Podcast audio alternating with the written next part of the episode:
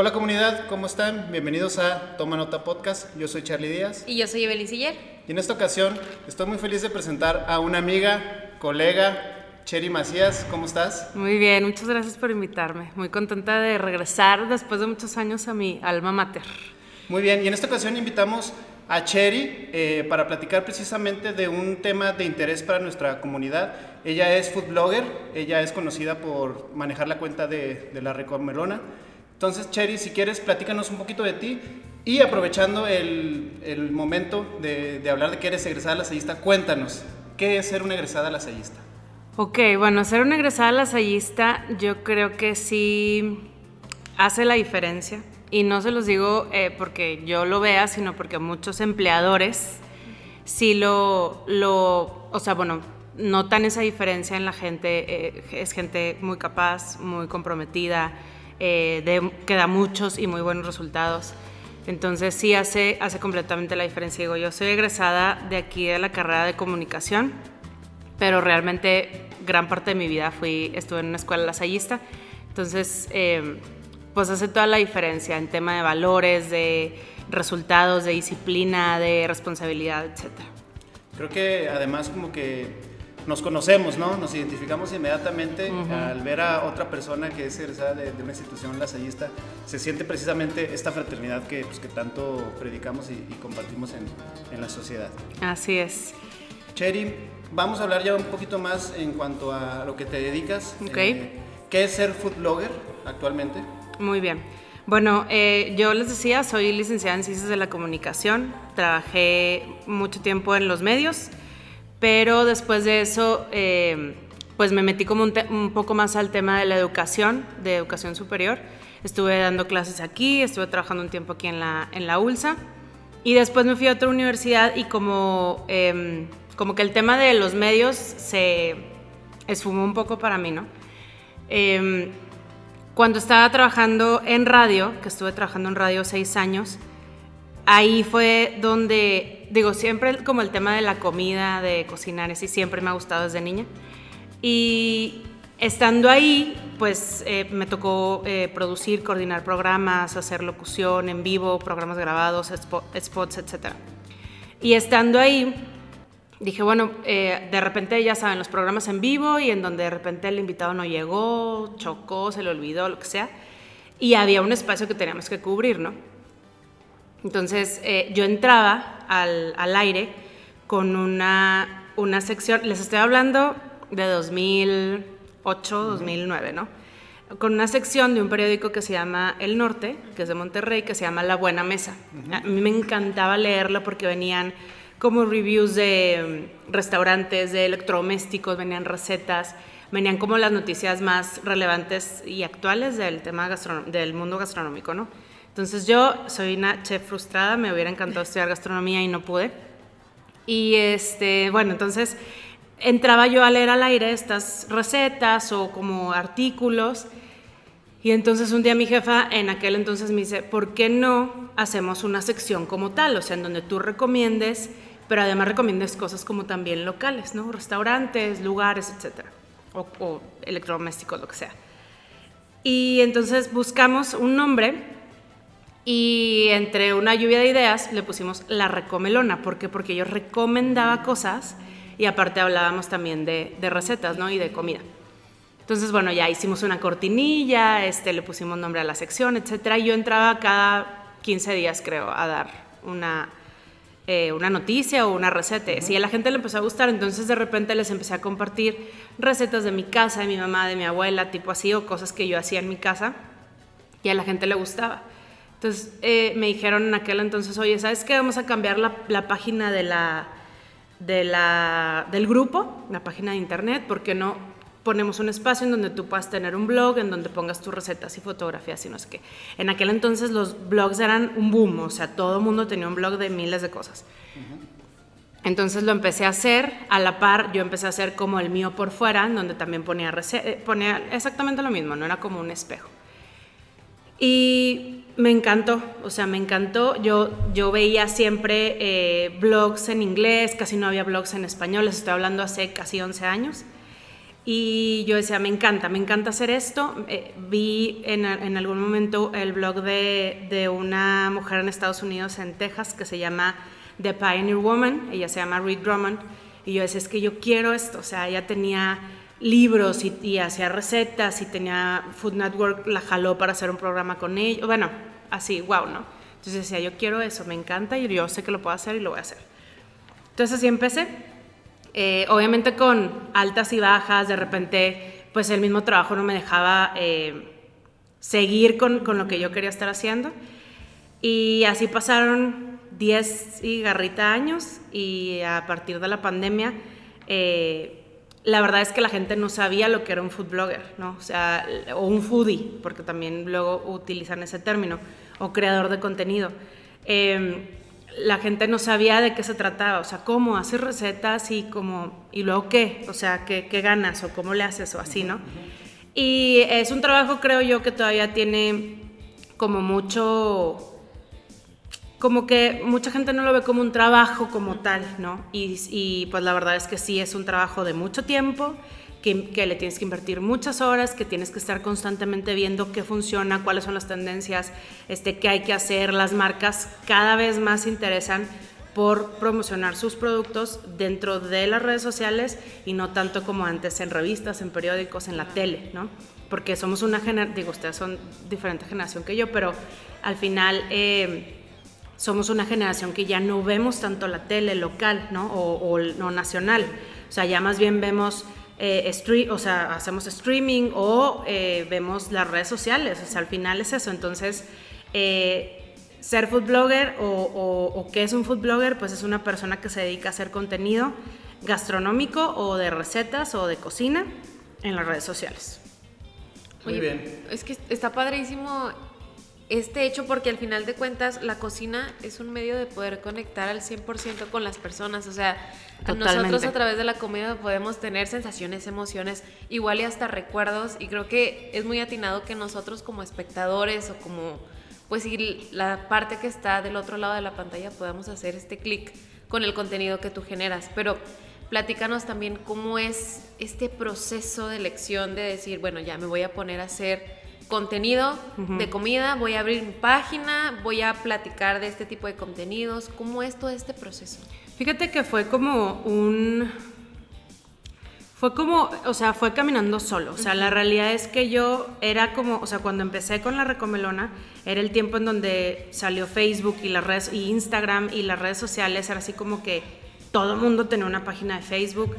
Eh, y justo casi a la par. Entonces yo empecé a la par subiendo ese mismo contenido muy mal, o sea, muy malas fotos, muy, muy malo todo, ¿no? O sea, yo tomaba mis fotos con una camarita Sony y la verdad es que muy, o sea, muy feas. Pero así, haz de cuenta, empezó, ¿no? Y de repente, les decía, tenía temporadas en donde incluso a mí me daba, pues, pena decir que tenía ese, ese blog o esa, esa red social con contenido de, de cocina, porque la gente lo veía hasta como en, tema de broma, ¿no? O sea, de risa. Y yo como mucho tiempo estuve así como, no, le decía a nadie, ¿no? O sea, solamente mi familia, mi gente más cercana, sabía que lo tenía. Pero de repente pues empezaron a cambiar las cosas, más gente se empezó como a, adentrar o a interesar en todo el tema gastronómico y de repente fue un boom, o sea, cuando por ejemplo Tasty o, otros canales que empezaron de que receta, receta, receta y la gente compartía, compartía, compartía, creo que ahí fue un, así un parteaguas de cómo se veía el contenido gastronómico, o sea, de las, las oportunidades para poder compartir tus recetas eran diminutas, o sea, Chepina Peralta, que seguramente nadie de los que está escuchando la conoce, pero eran muy chiquitos, o sea, los espacios para poder compartir tu talento en cualquier cosa eran diminutos. Tienes que estar en tele, tienes que estar en Ciudad de México probablemente. Y eso cambió totalmente ahora. Cualquiera que tenga un talento y lo quiera mostrar en redes, que sea constante, que sea súper disciplinado y que tenga un contenido realmente de valor, porque hay mucho contenido que tiene muchos views, pero no aporta absolutamente nada, em, lo puede hacer. Entonces, en en ese sentido fue como avanzando así muy rápidamente, pero en el momento en el que yo me di cuenta y dije, esto puede ser un trabajo para mí, o sea, empezó como un hobby, pero puede ser un trabajo para mí, fue en la pandemia. ¿Por qué? Porque en la pandemia pues todo el mundo estábamos así como que haciendo nada. Y eh, mis views, mis, este, mi seguidor, mi cantidad de seguidores empezó a subir, a subir, a subir. Empezaron a voltear a verme marcas al principio locales. Entonces dije, pues es que esto puede, puede ser una entrada de dinero para mí y puede ser un trabajo, ¿no? Yo siempre había soñado con eso, o sea, siempre decía, esto quiero que sea mi trabajo al 100%. Pero decía, no, hombre, pues solamente en Estados Unidos, en Europa, en donde por subir un blog y poner tus recetas te pagan, o sea, aquí, no, hombre, nunca. Y las cosas fueron evolucionando, cambiando, y en la pandemia, les digo, fue así como un... Eh, yo solté lo que era una entrada económica fija para mí y dije, órale, vámonos, con mucho miedo y con mucha incertidumbre, pero dije, bueno, pues tiene que salir, tiene que salir bien. Y así fue como, como empezó. En términos gastronómicos, dijiste, esto ya cuajó. Esto ya, este arroz ya se coció. es muy interesante, creo que la generación de, creadores de contenido eh, como, como tú, es una generación que aprovechó esta oportunidad, son una generación que se dieron cuenta de que esto lo podían explotar pero que también creo que hay que reconocerles, son los que se atrevieron a hacerlo. No, porque a lo mejor muchas personas están con este miedo de no, porque me van a ver, este, qué van a pensar de mí. Y, y creo que esta generación de, de, creadores de contenido son los que fueron la, la, punta de lanza para lo que ya vemos actualmente. Pues que los más jóvenes, este, sobre todo ya los, los, más pequeños, los niños, pues prácticamente es lo que ven y es, es lo que quieren hacer de, de forma casi, casi natural.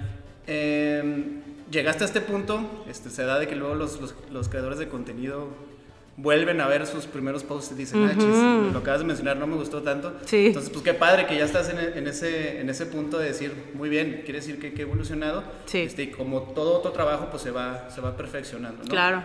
Me gustaría que nos comentaras, ahora sí ya más en específico, sobre el proceso que, que llevas para la selección de de las recetas. la próxima semana voy a hacer, este, va a ser escrito, va a ser un video, voy a hablar de, cocina italiana, voy a hacer repostería. ¿Cómo llevas este proceso de selección? Mira, es... Eh, em, mucha gente pudiera pensar que es como muy sencillo. Eh, la verdad es que pues después de 10 años, pues las, las recetas y las ideas se te agotan, ¿no? Y lo que yo trato de hacer es, por ejemplo, depende de lo que... Yo tengo muchas recetas que tengo en el blog escritas, pero que no las tengo, por ejemplo, en... Eh, hablemos ahorita, por ejemplo, de Instagram, no las tengo hechas en video. Entonces, muchas de esas trato de, de, hacer como un menú por la semana para que sean como recetas que no he subido o que no están en video y que las quiero compartir en video. Yo me aventuré este año a hacer un... Yo, yo normalmente subía tres recetas a la semana, a veces cuatro. Eh, lunes, miércoles, eh, sábado, eran como los días que, que, tenía así fijos. Y este año me aventuré a subir una diaria.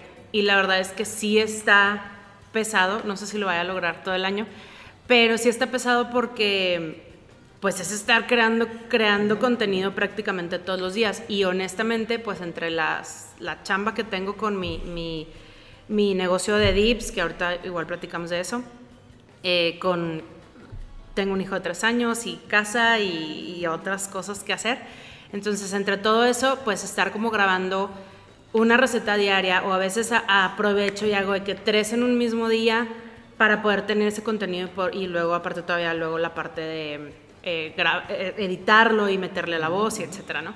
Pero sí, o sea, es este sí requiere de mucha organización, o sea, como de mucho pensar, a ver, esta semana voy a hacer esto, a ver, ayer subí pollo, pues mañana no puedo subir pollo, este, por ejemplo, o, muchas eh, de las marcas que me contratan, también queremos que subas tal receta con tales ingredientes, ok, entonces ya lo tengo programado tal fecha, entonces esa, esa semana, pues que tratar de no repetir, a veces pues se me dan las cabras y, y lo hago, pero si es planear, yo voy por semana, o sea, la verdad es que sí tengo, por ejemplo, amigos que se dedican a lo mismo, que planean un mes. A mí se me hace bien difícil hacerlo así, por, sobre todo si subes diario, porque es demasiado, o sea, es demasiado, demasiado. Aparte, por ejemplo, a veces también dices, ay, hay una receta viral, no sé, X, ahorita está como muy viral unas papitas con parmesano, como con una costra de parmesano. Entonces, esto es viral, vamos a subirlo, o sea, vamos a hacerlo y, decimos que es viral y así, ¿no? Entonces, como que planear un mes se me hace muy pesado, pero yo me voy por semanas. Creo que me funciona mejor.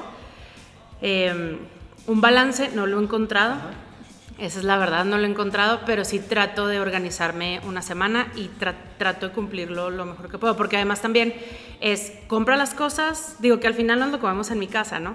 Pero compra las cosas y de repente, híjole, ya no hice tal receta, entonces ya se me quedó esos este, ingredientes y ahora con qué los voy a hacer o cosas así, ¿no? Todo esto que nos acabas de mencionar, ¿eres tú solamente? Yo sola. Muy bien, este, creo que es importante mencionarlo, ¿no? Sí. Este, sobre todo bajándole ya más al tema de, de creación de contenidos, marketing de contenidos, pues ver qué tantas personas pudieran estar involucradas, ¿no? En este caso tú eres este, fotógrafa, fotógrafa, editora, guionista, este, buscas las tendencias, community manager, este, haces la planeación.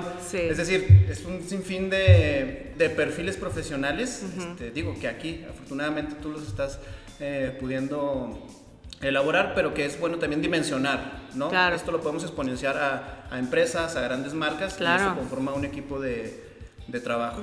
Sí, sí. Yo te quiero preguntar.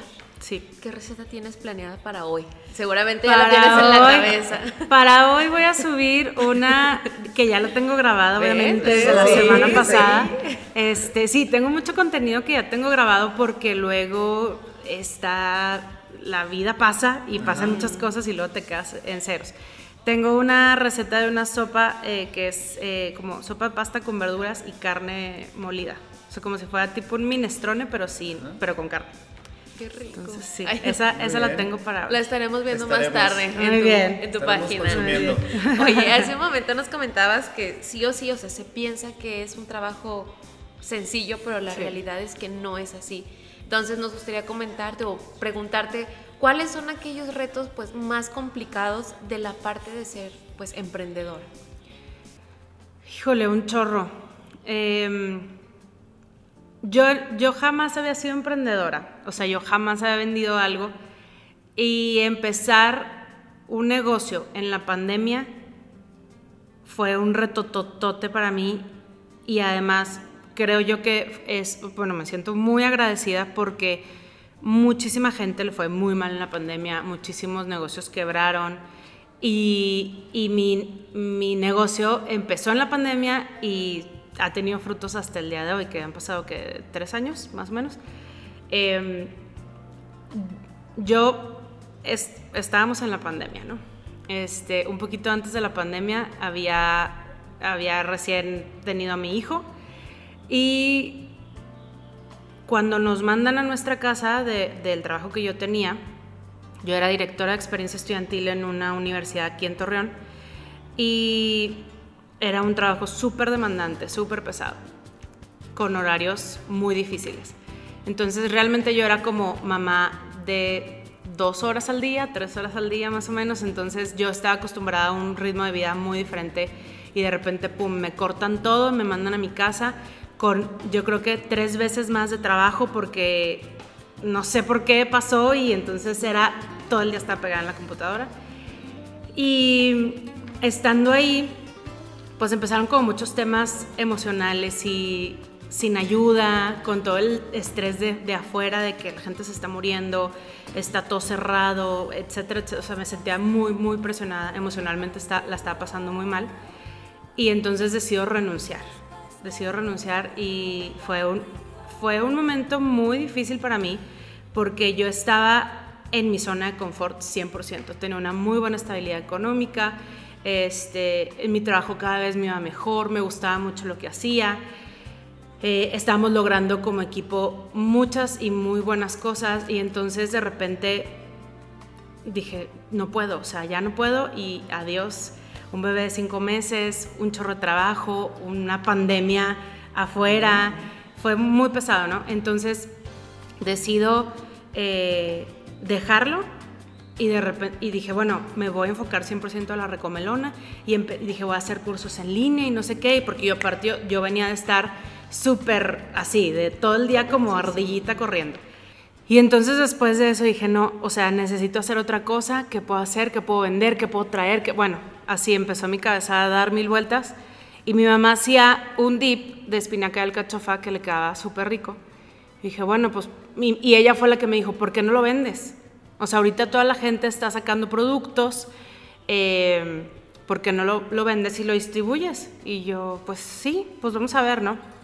Y entonces así literal empecé de que en Facebook, de que, oigan, voy a hacer este formayo y quien quiera y no sé qué. Después me di cuenta que eh, no había sido como la mejor estrategia. O sea, yo me aventé así de que, vámonos, o sea, no, nunca en mi vida había hecho costos de nada.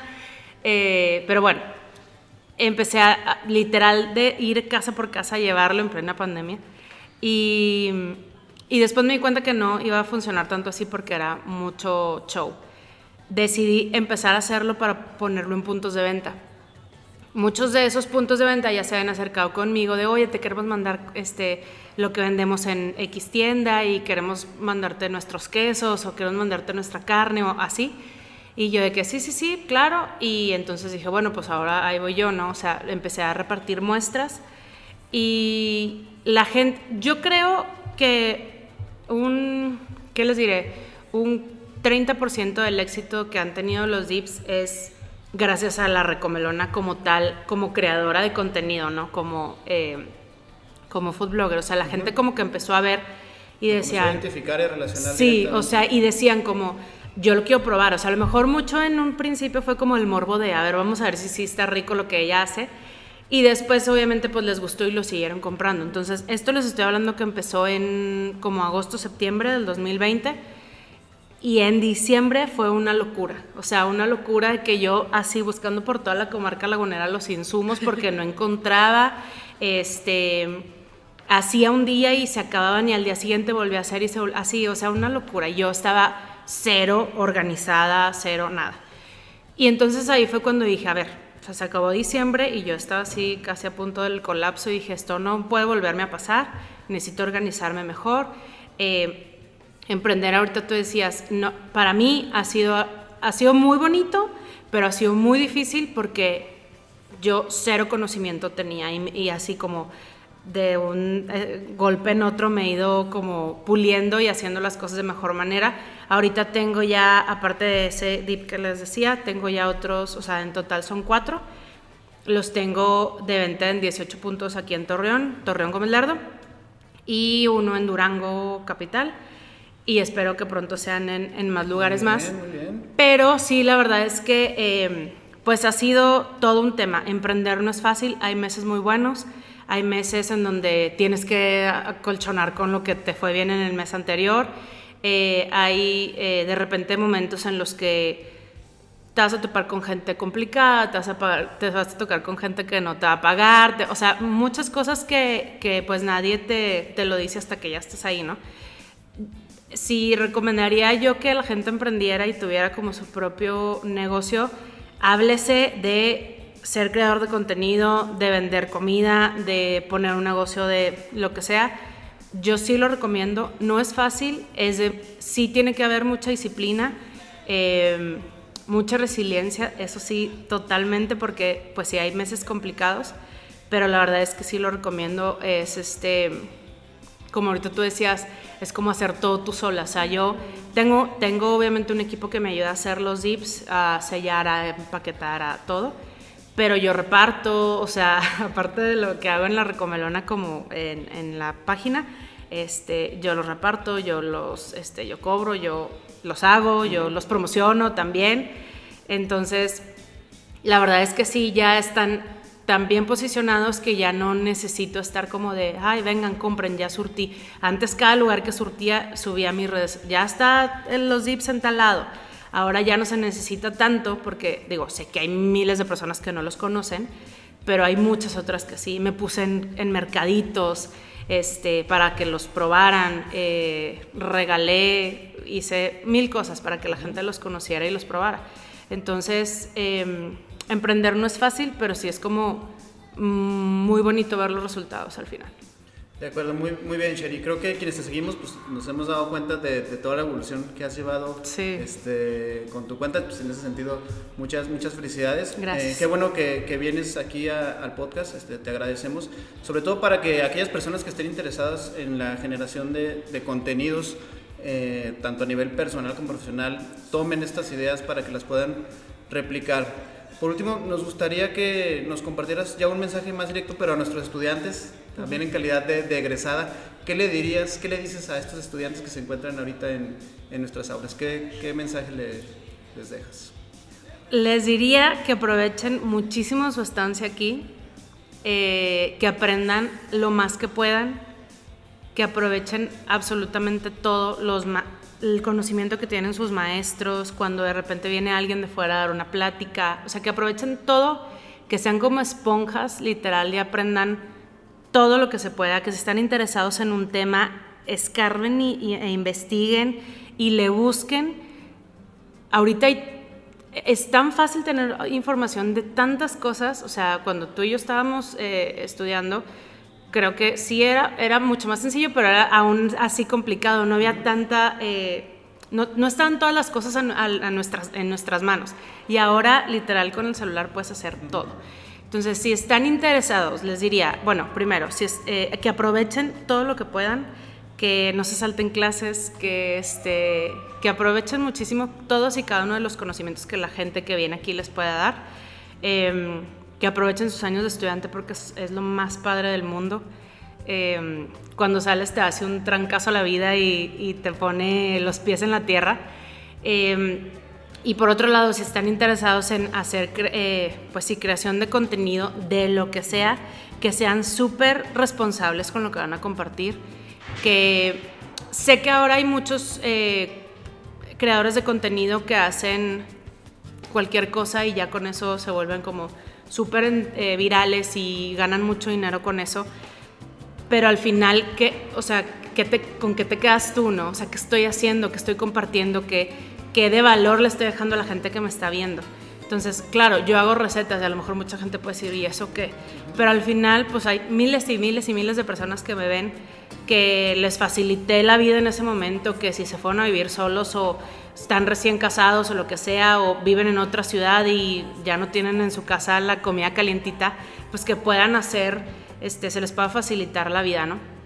O, simplemente con antojarlos, ya con eso estoy del otro lado, pero sí que, que sean como súper, súper responsables en lo que van a compartir, que, que sean súper disciplinados, que sepan que no es fácil, porque todo el mundo dice, ay, ahora yo quiero ser youtuber o quiero ser este instagramer o lo que sea, y la realidad es que no es nada fácil. Eres un granito de arena en la playa. Y la realidad es que para poder tener un lugar tienes que chambearle muchísimo. Entonces, eh, que sea, que lo que sea que vayan a hacer, ya sea creación de contenido o trabajar en una empresa o poner tu propio negocio, emprender algo, lo que sea, que sean súper comprometidos con, con ustedes mismos para que puedan lograr lo que quieran hacer. De acuerdo, eh, excelente Cheri. Creo que nos dejas muchos, muchos aprendizajes y conocimientos que esperamos que puedan permear a, a, nuestra comunidad y sobre todo en estos tiempos ¿no? de viralización, de estar generando contenido, que no se nos olvide que lo importante es pensar en, en la persona, en el receptor a quien, a quien va a llegar ese contenido cuál va a ser su, su relevancia y siempre hacerlo con, con, responsabilidad. Así es. Como lo mencionas. Muy bien, Cheri, pues muchas gracias. Gracias, por aceptar la invitación y, y, regresar nuevamente aquí a, a, tu casa, a tu universidad. Muchas gracias, muy contenta de estar y muy impresionada de que esto está súper cambiado de cuando yo estuve. Pero muy contenta de regresar y feliz de que en otra ocasión me vuelvan a invitar. Cuando quieras, esta es tu casa. Muchas gracias. Antes de irnos, compártenos tus redes sociales para que te puedan seguir. Mis redes sociales les comparto en casi todos lados, Twitter, Instagram, TikTok, en todos lados estoy como La Recomelona. Y eh, mi página es www.larecomelona.com. Ahí me pueden eh, buscar, ver recetas, este, ver también de repente comparto como cosas de, de, mi vida, de lo que hago diario. Y pues ahí me pueden encontrar. Encantada de que puedan ver mi, mi contenido. Perfecto, pues muchísimas gracias. Muchas gracias. Muchas gracias. gracias por esta gran oportunidad y por la información que nos brindaste. Y es así entonces como llegamos al final de este episodio. Recuerda, saca tu cuaderno y toma, nota.